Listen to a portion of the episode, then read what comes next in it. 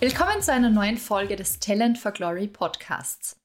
Heute haben René und ich uns vorgenommen, das Thema, was macht einen guten Chef eigentlich aus, ein bisschen näher zu beleuchten, aus unserer Erfahrung zu sprechen und auch aus dem Input, das wir jetzt ja bereits schon von verschiedenen Gästen bekommen haben, für euch vielleicht auch ein bisschen zu rekapitulieren. Und ähm, ich würde einfach sagen, wir starten mit der Fragen aller Fragen. René, was macht den guten Chef aus? Ja, wenn man das wüsste. Ja. Ähm, das ist natürlich eine der, der schwierigsten Fragen über, überhaupt. Ähm, ich denke, es gibt schon ein paar, sagen wir mal, goldene Regeln. Ja, vor allem, wenn wir uns auf den Bereich, mit dem wir uns ja so stark befassen, konzentrieren. Ähm, für mich als einer der, der, der, der, Aufgaben oder der Fragestellungen, wo das Ganze äh, beginnt, ist doch tatsächlich beim Hiring. Ja? Ähm, also nach welchen Kriterien suche ich mir denn meine Kolleginnen aus, meine Mitarbeiterinnen? Suche ich mir jemanden aus, der ähm, ja äh, vielleicht äh, nicht so äh, scheint, ja, oder also so, so brilliert in dem, was er tut. Und ich glaube, das ist ein, ein Fehler. Also ich fange jetzt leider mit was Negativem an. Es sei mir, sei mir verziehen. Aber beispielsweise, ich denke immer, ich möchte jemanden haben, der etwas besser kann als ich selber, wenn ich jemanden heire. Ja, das ist schon einmal sehr wichtig, ähm, weil sonst kann ja das Unternehmen nicht besser werden. Und das ist ja doch eine der vorrangigen Aufgaben eines, eines, eines guten Managers zumindest, würde ich sagen. Ja. Ähm, und dann gleich anschließend dazu die Frage, wofür hire ich einfach? Ja? Und für uns ist beispielsweise das Erste, wonach wir hiren, ist ein Cultural Fit. Ja? Ist das eine Person, mit der die anderen im Unternehmen gut arbeiten können. Das ist für mich eine der, der zentralen Fragen. Und deswegen, ich, ich denke, das ist ein, ein, ein guter Move. Ja. Mag jetzt, mögen jetzt andere vielleicht anders sehen, ähm, aber das ist für mich das Wichtige, wenn ich jemanden beispielsweise hire. Und das macht für mich schon einmal ein, einen kleinen Teil eines mhm. guten Managements mhm. aus. Das ist ja schon mal ein guter Input auf jeden Fall, dass du sagst, als Chef muss ich nicht immer alles am besten wissen. Ich muss auch nicht die Fragen, ich muss nicht alle Fragen beantworten können. Ich muss nicht alle Skills haben, die meine Mitarbeiter haben.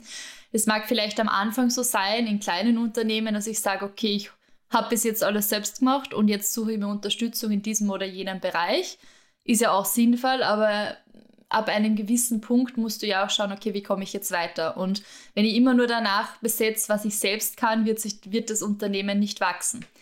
Was dabei aber dann doch die Gefahr ist, ist, was tust du jetzt, wenn du dir jemanden reinholst, das in das Portfolio und ins Angebot reinnimmst und dann ist der wieder weg, weil du hast ja keine Garantie, dass der Mitarbeiter, die Mitarbeiterin für immer da bleibt. Na gut, jetzt hast du natürlich das, das nächste Riesenproblem, ja, das einem als, als, als Manager, äh, People Manager, äh, mit dem man konfrontiert wird, nämlich wie, wie halte ich gute Talente. Ich würde aber trotzdem noch mal kurz einen, einen Schritt zurückgehen und auf das Bezug nehmen, was du gesagt hast, weil nämlich ich, ich denke, genau das Gegenteil muss man ja in Wirklichkeit tun. Ich muss entweder jemanden holen, der von vornherein schon etwas kann, was ich nicht kann, wie ich es vorher schon erwähnt habe, oder und damit kommen wir auch wieder zu einem wesentlichen Punkt im Employer Branding. Ich muss jemanden so onboarden, dass er relativ schnell wachsen kann in dem Bereich, den er macht. Also ich muss uns erst einmal auf den Stand holen, wo wir jetzt stehen, um dann wiederum besser zu werden. Was dann natürlich, ja, jetzt ein bisschen fast forward vielleicht, doch dazu führt, dass sich eine Mitarbeiterin in Zukunft weiterentwickeln kann und daran wachsen kann und somit dann natürlich auch mehr motiviert ist, im Unternehmen mitzuarbeiten, langfristig mitzuarbeiten und nicht was anderes zu suchen, weil wenn man jeden Tag erfüllt ist mit dem, was man tut und die Rahmenbedingungen natürlich auch passen, ähm, ob das jetzt kalkulatorische Faktoren sind ja, oder ob das ein, ein empathischer Zugang zu Führung und, und wenn man gut ins Team sich einfügt ähm, und das Team, Team einen gut aufnimmt, ähm, dann werde ich natürlich diese, äh, diesen Drang nicht haben, ähm, schnell wieder was anderes zu suchen oder wegzugehen. Mhm. Bedeutet dann also im Umkehrschluss, die Hauptaufgabe ist, die Rahmenbedingungen zu schaffen, dass sich der Mitarbeiter weiterentwickeln kann? Absolut. Und ich denke, das ist, das ist, macht Unternehmertum ja auch aus. Ja? Wir haben, wenn du dich erinnerst, der Rudi Bauer hat in unserer, äh, unserer Podcast-Folge ähm, aus seiner eigenen Expertise etwas erzählt, wo, ähm, wonach ich beispielsweise schon mein ganzes unternehmerisches Leben lang strebe, nämlich mich selber redundant zu machen. Und das kann ich natürlich nur, indem ich äh, den, den, den Personen im Unternehmen die Möglichkeiten gebe, die Rahmenbedingungen gebe, zu wachsen, selbstständig Dinge zu übernehmen, Verantwortung zu übernehmen, um somit natürlich auch in, entsprechend ähm, äh, ja eben die, die, den Anspruch an sich selbst zu haben, zu führen. Und zu führen meine ich jetzt nicht nur Personen, sondern ein, eigentlich auch ein komplettes Unternehmen. Ja? Das bei, bei Projekten oder bei Units anfängt und dann weitergeht zum kompletten Unternehmen. Ich glaube, da eine gewisse Redundanz zu schaffen, ist eigentlich etwas, wonach man jeden Tag streben soll. Ah, ein Gedanke dazu. Ähm, ja, sicher. Du möchtest natürlich schon, dass dich selbst redundant zu machen, das finde ich ein guter Ansatz. Aber um jetzt äh, auch quasi, es hat ja alles immer auch eine negative Seite. Und ich glaube, die Befürchtung bei vielen ManagerInnen ist es, weil wir sehen es ja trotzdem jetzt aus Unternehmersicht und auch der Rudi Bauer ist selbst Unternehmer und Geschäftsführer, der es eben aus dieser Sicht sieht, selbst Unternehmen aufgebaut und so weiter und so fort. Jetzt ist es aber so, dass ja ManagerInnen, die Manager werden, nicht zwangsweise ein Unternehmen aufgebaut haben und diese Unsicherheit, sage ich jetzt mal, die damit einhergeht, mit der man einfach lebt, sage ich jetzt mal, nicht unbedingt gewohnt sind oder kennen. Und ich glaube, dass das ein großer Faktor ist, warum viele ManagerInnen auch sagen, nein, ich muss ja meinen eigenen Job auch sichern. Ich kann jetzt nicht einfach hergehen und sagen, okay, meine Mitarbeiterinnen machen alles und sie machen das so gut, dass ich eigentlich gar nicht mehr da sein muss, auch wenn es das Sinnvollste wäre aus unternehmerischer Sicht. Weil es wird im Umkehrschluss bedeuten, dass ich mit der Unsicherheit leben muss, ja, was mache ich dann als nächstes? Wenn wir dann sagen, okay, dann suche ich mir die nächste Herausforderung. Es gibt so viele Probleme in unserer Gesellschaft, die ich auch noch lösen wollen würde. Ähm, dann ist das jetzt kein Problem für uns selbst. Aber ich glaube, dass viele ManagerInnen aus dieser Perspektive auch auf das Thema rangehen und sagen, okay, was ist mit mir dann? Ja, ähm, gebe ich dir recht. Ist definitiv so. Ich habe da aber eine sehr radikale Ansicht. Das sind einfach keine guten Manager. Warum sage ich das? Ja, wie gesagt, das ist sehr radikal. Ja. Ähm, aber warum, warum sage ich das? Ich denke, jeder äh, Unternehmer, jeder CEO wünscht sich eine Management-Ebene, die unternehmerisch denkt. Weil ja nur das mehr oder weniger gewährleistet, dass das Unternehmen wachsen kann. In, in jeder Perspektive. Und natürlich sind auch diese Manager, die ja auch wachsen mit der Aufgabe, mit der Herausforderung, ja, bessere Manager zu werden. Niemand wird ja als Manager geboren. Niemand. Das heißt, es ist immer eine Frage der Erfahrung und des Weiterkommens und des, des Wollens, ja, täglich dazu zu lernen. Das heißt, die entwickeln sich ja auch. Und ich kann ja natürlich eigentlich auch in einer Hierarchie, also nehmen wir jetzt mal an, Management, wir rennen jetzt von dem, dem Bild des Managers, das du jetzt gerade erwähnt hast, ist ja eines vielleicht in einem größeren Konzern, der kann ja natürlich auch nur dann weiterkommen, wenn er seine bisherigen Aktivitäten über äh, den Ansprüchen hinweg erfüllen kann. Das heißt, er kann eigentlich sonst gar nicht weiterkommen. Das heißt, wenn ich immer herumgrundel, hm, wenn man es mal so sehen möchte, kann ich nicht aufsteigen. Es gibt ja dann sonst keine Veranlassung, mich irgendwo auf ein anderes Level zu heben. Deswegen, es ist eine Frage der Entwicklung. Und es ist eine Frage des, des Mindsets ja, und, des, und des Shifts auch. Habe ich jetzt wirklich Angst äh, um, um meine Position? Weil dann muss man sagen, ist vielleicht jetzt der, der Posten des Managers für mich der falsche, weil dann bin ich einfach vielleicht ein sehr hochqualifizierter Sachbearbeiter auf der Ebene, in der ich bin, aber jetzt nicht wirklich ein Manager, weil als wirklicher Manager sollte der Anspruch sein, Menschen weiterzuentwickeln und, ich, ich bleibe dabei, besser zu machen, als ich selbst bin. Oder ihnen die Möglichkeit zumindest dazu zu geben. Provokante Anschlussfrage dazu. Heißt es, Manager sind selbstlos? Ist denen, stellen sie selbst, sich selbst immer an zweiter Stelle und sagen, okay, zuerst muss sich der Mitarbeiter weiterentwickeln? Oder sind die eigentlich dadurch getrieben, dass sie sagen, sie wollen selbst besser werden und wollen dann selbst eher auf die nächste ähm, Karrierestufe aufsteigen? Ja, ich denke, das Wort ist nicht oder, sondern und. Weil ich, ich denke, als, als guter Manager brauchst du beides. Ja, weil du hast, als guter Manager hast du auch irgendwo das größere Ganze im Blick. Und du, und du weißt einfach Dinge oder du erkennst Dinge im Laufe der Zeit. Deswegen ich glaube, es, nicht, es ist nicht entweder oder, sondern ich muss beides irgendwo im Blickfeld haben.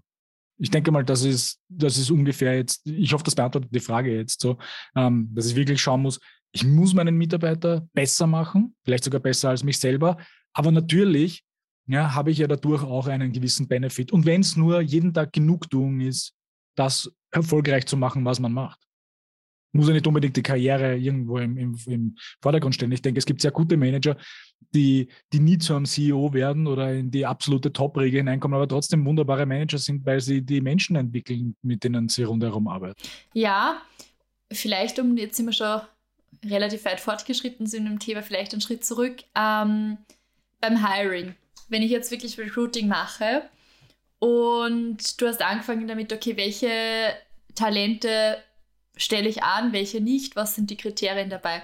Es geht aber auch um das Hiring der ManagerInnen selbst. Also nicht nur natürlich die Leute im Team, die das Team ausmachen, sondern auch den Manager. Und da merkt man halt oft, und das ist jetzt wieder eher meine Meinung dazu, dass es ja auch ähm, vom Karrierefortschritt oft so ist, dass der Spezialist, die Spezialistin zum Manager, Managerin wird. Und das meiner Meinung nach nicht immer das Sinnvollste ist oder in den seltensten Fällen das Sinnvollste ist, weil ich glaube, es gibt trotzdem Leute, die sind eben spezialisiert auf ein Thema, die sind gut in Detailarbeiten, die sind Experten, Profis auf ihrem Feld.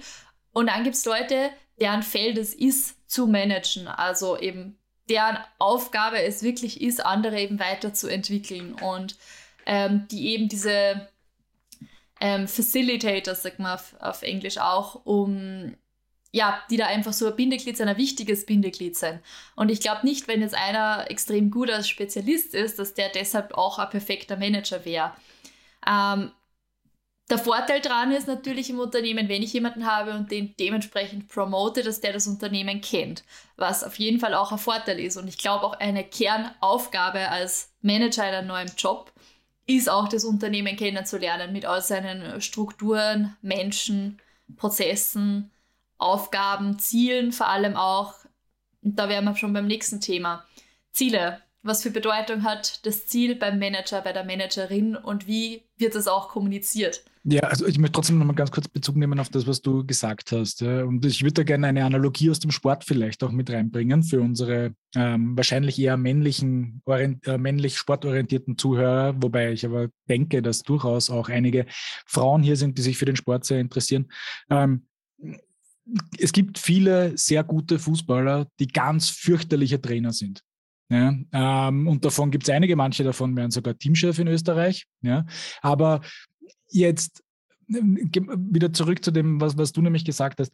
Ich denke nicht, dass es eine Grundvoraussetzung ist, ein absoluter Pro zu sein in dem Feld, in dem man arbeitet, um ein guter Manager zu sein. Als Umkehrschluss. Ja, jetzt gerade ein sehr gutes Beispiel. Ähm, vor einer Woche war der Super Bowl äh, in Amerika, wo ein 36-jähriger Head Coach, der selber eigentlich nie Spieler war auf der höchsten Ebene, ähm, als Trainer den Super Bowl gewonnen hat. Also auch hier wieder der komplette Umkehrschluss da. Ja, aber der hat einfach das Spiel verstanden. Der hat verstanden, wie man Menschen motiviert. Der hat verstanden, wie man ein Team zusammenführt und hält und natürlich aber von ganz oben wahnsinnig viel Vertrauen bekommen. Weil wenn man so jung, und ich glaube, der macht den Job jetzt seit fünf Jahren, das heißt, er war gerade mal 31 oder 30, ähm, von einem Besitzer eines Teams dieses Pouvoir zu bekommen, das ist echtes Leadership. Ja? Also da muss schon ein Mindset stimmen, da muss ein Plan da sein. Ja? Und jetzt kommt die Überleitung auch zu den Zielen. Die hatten ein Ziel. Ja? Und es hat nicht beim ersten Anlauf geklappt, aber jetzt beim zweiten Anlauf hat es geklappt. Aber das Ziel ist immer da. Und wenn ich diesen Biss und dieses Ziel vor Augen habe, an dem ich mich immer wieder festhalten kann, kann ich natürlich auch besser führen. Ja? Und, und ich denke, denke, das ist schon von ganz oben bis auf die letzte Ebene absolut wichtig, dass man diese Ziele auch weiß und erkennt. Ja? Und dafür muss ich sie aber natürlich auch mal arbeiten. Ich denke, das ist eines der Grundprobleme, die man wahrscheinlich in vielen Unternehmen sieht, dass dieses Leitmotiv, dieser Purpose, dieser Antrieb und diese Zielsetzung fehlt, um dann eigentlich auch den Managern, die dafür verantwortlich sind, dass sie dann tatsächlich jeden Tag die Menschen führen, wirklich auch etwas an die Hand gibt, wo man sagen kann, das ist mein Leuchtturm, das ist mein Ziel. Jeden Tag in der Früh stehe ich da auf, jeden Tag am Abend ähm, gebe ich den Menschen was mit? Ich glaube, der Rudi Bauer hat das auch auf die eine oder andere Weise erwähnt. Jeden Tag am Abend möchte ich, dass meine Mitarbeiter mir etwas heimgeben, dass sie das Gefühl haben, sie haben etwas geleistet, was Großes geleistet und was mitgenommen. Das kann ich natürlich dann am besten machen, wenn ich dieses Leitmotiv, dieses Ziel vor Augen habe. Mhm. Ähm, ja, ich glaube, es hängt auch an dem Verständnis von Management im Unternehmen aber auch. Also ich muss auch von Top-Down jetzt wirklich dann das gleiche Verständnis der Aufgabe des Management haben. Und deshalb machen wir ja auch diese Folge, um das ein bisschen so von verschiedenen Seiten zu beleuchten. Ähm, weil wenn jetzt, ich glaube, dass viele Manager halt auch einfach sehr ausgelastet sind mit anderen Aufgaben, die eigentlich nicht ihre Aufgaben sein sollten. Und klar könnte man dann sagen, okay, es ist dann wiederum schon ihre Aufgabe zu sagen, was muss ich wirklich selbst machen und was kann ich jemandem aus dem Team geben. Ist aber, glaube ich, auch nicht immer das, was wiederum von deren Manager vorgegeben wird. Diese Diskrepanz zwischen kleinen und großen Unternehmen und wie wird mit Zielen umgegangen, ist im kleinen Unternehmen ein bisschen angreifbarer.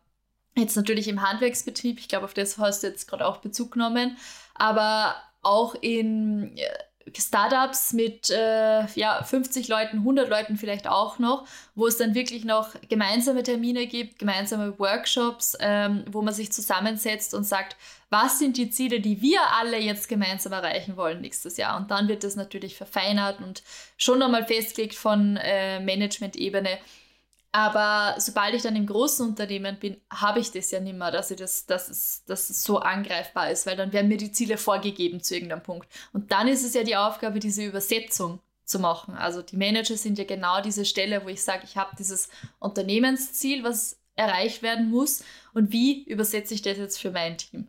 Ja, ich denke, also gerade in den großen Konzernen sieht man da aber auch durchaus, dass ein gewisses Umdenken stattfindet.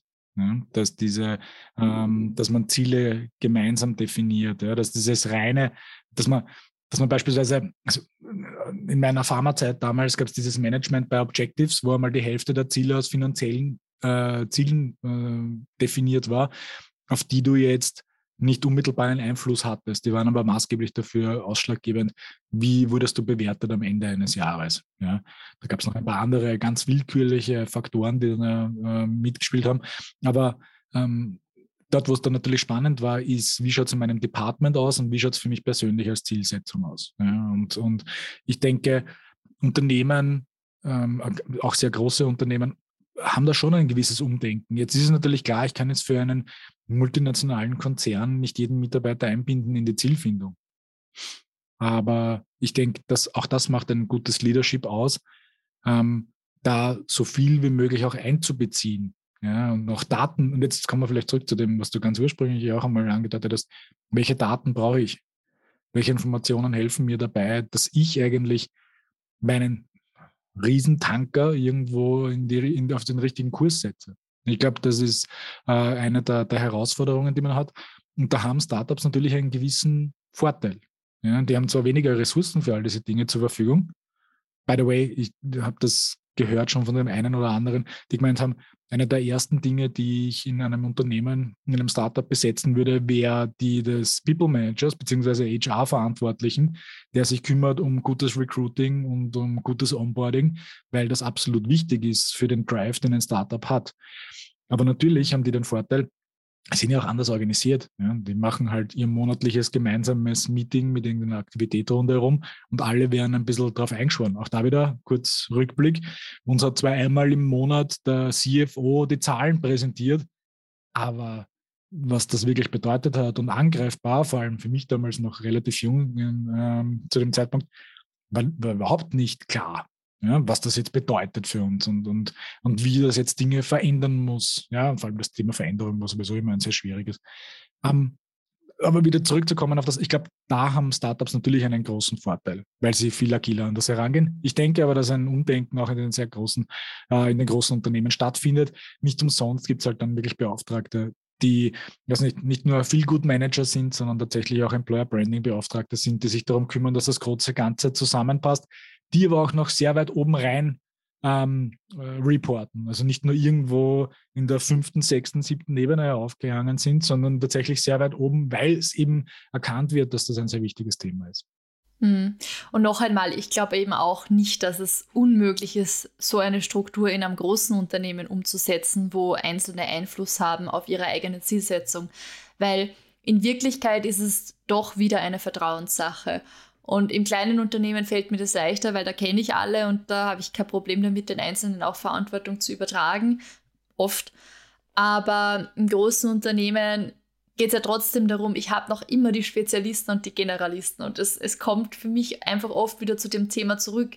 Wenn ich dann sehe, ich habe da den Experten, dann soll der mir doch bitte auch Input geben, was der Messwert wäre, um eben so diesem Fehler vorzubeugen, dass ich irgendwas messe, was eigentlich gar nicht die Zielerreichung misst ähm, dann brauche ich den Input von dem, weil woher soll ich das jetzt wissen, was das Thema ist, das meine Ziele erreicht. Was wiederum aber voraussetzt, dass der Experte weiß, was mein Ziel ist. Also es ist dieses, diese Kommunikationsaufgabe, die wir hier auch wieder haben, zwischen Ziele übersetzen in KPIs und so, dass es der Experte versteht, aber auch andere, andere, in die andere Richtung, dass der Experte das auch übersetzen kann, was ist es, dass das, ich, das von oben gebraucht wird. Ja, das ist aber die Frage jetzt, Experte wofür?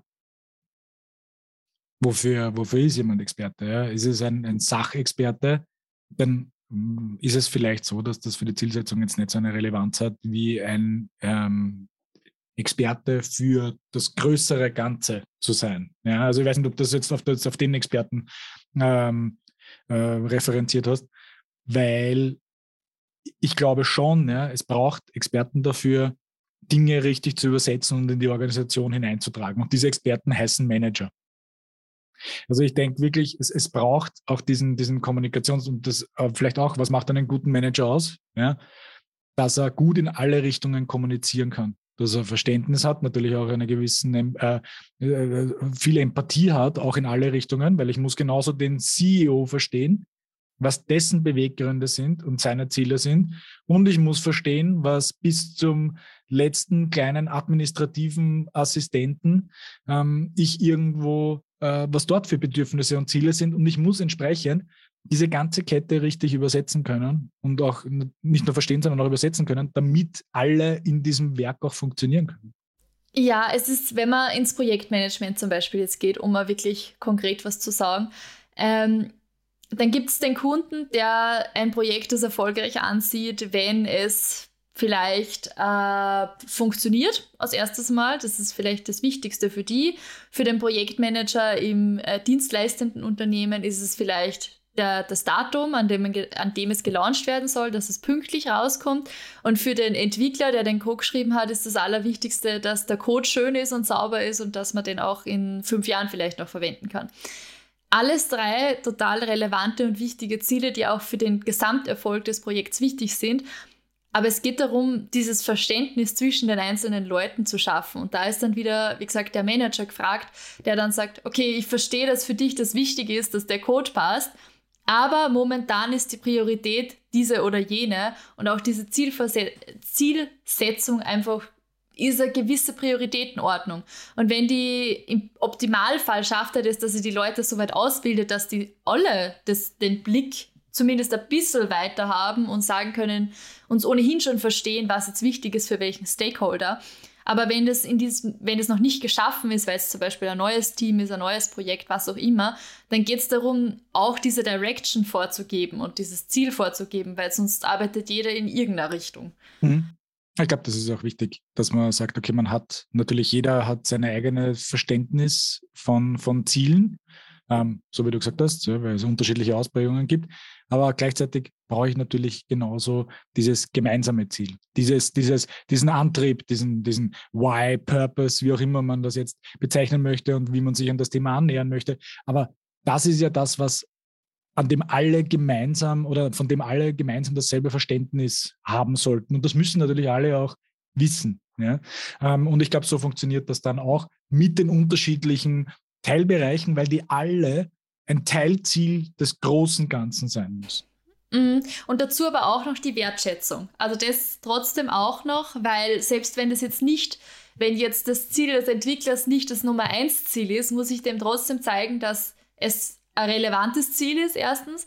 Und zweitens auch den Grund dahinter verstehen, weil vielleicht weiß ich auch gar nicht, dass eigentlich die, die Sauberkeit des Codes Ziel Nummer eins sein sollte. Also es muss auch Platz geben für diese Kommunikation, meiner Meinung nach, wo man dann drüber spricht, okay, warum glaubst du denn, dass das so wichtig ist? Oder warum ist das in deinen Augen so oder so? Und ich glaube, dass nur das das Ganze uns weiterbringt, wenn man das dann wirklich den kompletten Ausmaß der Beweggründe der Einzelnen kennt. Mhm. Ist das verständlich? Ja, absolut. Und ich glaube, das ist auch ein wichtiger Punkt, den du da äh, ansprichst, ähm, den, man, den man auch ins Treffen führen muss, wenn man von einem guten Manager spricht, nämlich Feedback, gut Feedback geben können, ja, was natürlich auch sehr stark mit Wertschätzung zu tun hat, aber gut Feedback geben können. Wie strukturiert mache ich das? Was natürlich viele, also viele, ich, ich, denke, einige Firmen machen das immer noch so, dass sie warten bis zum Ende eines Jahres, um dort ein Feedbackgespräch zu haben, ein Mitarbeitergespräch. Und plötzlich steht der Mitarbeiter da und denkt sich, er hat eigentlich das ganze Jahr alles falsch gemacht und nicht dazwischen die Möglichkeit gehabt, irgendwas zu verbessern. Ja? Ähm, weil einfach die Zeit sich dafür nicht genommen wird oder weil man äh, zu weit weg ist ja, auch das ist, glaube ich, ein, ein großes Managementproblem, wenn man zu weit weg ist von den Menschen, ähm, weil man eben damit ähm, zu tun hat, Dinge zu managen und nicht Menschen zu managen. Ähm, und, das, und das ist durchaus, glaube ich, ein, ein, äh, ein, ein weit verbreitetes Problem. Aber das heißt, wenn ich meine wöchentlichen oder zweiwöchentlichen oder wie auch immer One-on-Ones mit Mitarbeitern habe, wenn ich meine, meine, meine Team-Meetings habe, all diese Dinge, wo ich einfach viel enger an Feedback komme, denke ich jetzt auch, also ich habe auch persönlich bessere Erfahrungen damit gemacht, glaube ich schon, dass man Menschen besser entwickelt, ihnen öfter und früher Wertschätzung bringt, weil produktives Feedback ist immer ein wertschätzendes Instrument, auch wenn die Wahrheit vielleicht manchmal wehtut. Ja, aber das ist, das ist, das, ich denke, das, das gehört dazu.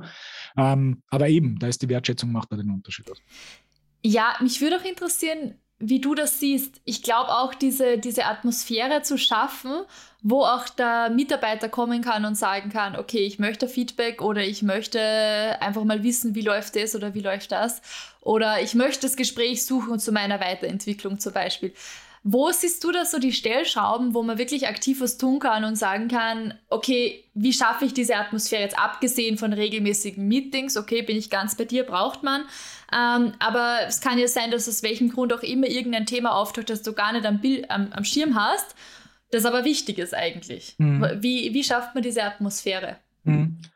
Ähm, Konsistenz ist jetzt das erste Wort, was mir einfällt dazu. Das heißt, äh, immer wieder, wenn man selber oft genug auch, ja, drehen wir es mal kurz um, ja, vielleicht auch das als Konsequenz, dass man vielleicht auch einmal seine Mitarbeiterinnen um Feedback bittet. Dass man mal sagt, wie hast du das erlebt? Wie, wie findest du, was könnte man da noch anders machen? Das ist die Einladung zu Feedback. Und ich denke, wenn eine Mitarbeiterin zu dir kommt und sagt, du, ich hätte bitte gern Feedback, können wir uns zusammensetzen, ich möchte wissen, wie du das und das siehst, denke ich, das ist eigentlich ein sehr, sehr positives Signal. Also da ist man, glaube ich, schon sehr weit. Ähm, ich denke aber trotzdem, diese, diese Konsistenz, immer wieder diese Gespräche zu suchen und, und, und diesen, diesen offenen Raum zu geben, Dinge anzusprechen, ansprechen zu können, sie wertschätzend und konstruktiv ansprechen zu können, denke ich, das ist der Weg in diese Richtung, wo dann wirklich eine Mitarbeiterin bei dir ähm, anklopft und sagt, du, ich würde gern, hätte gern Feedback zu diesem und jenem Thema von dir.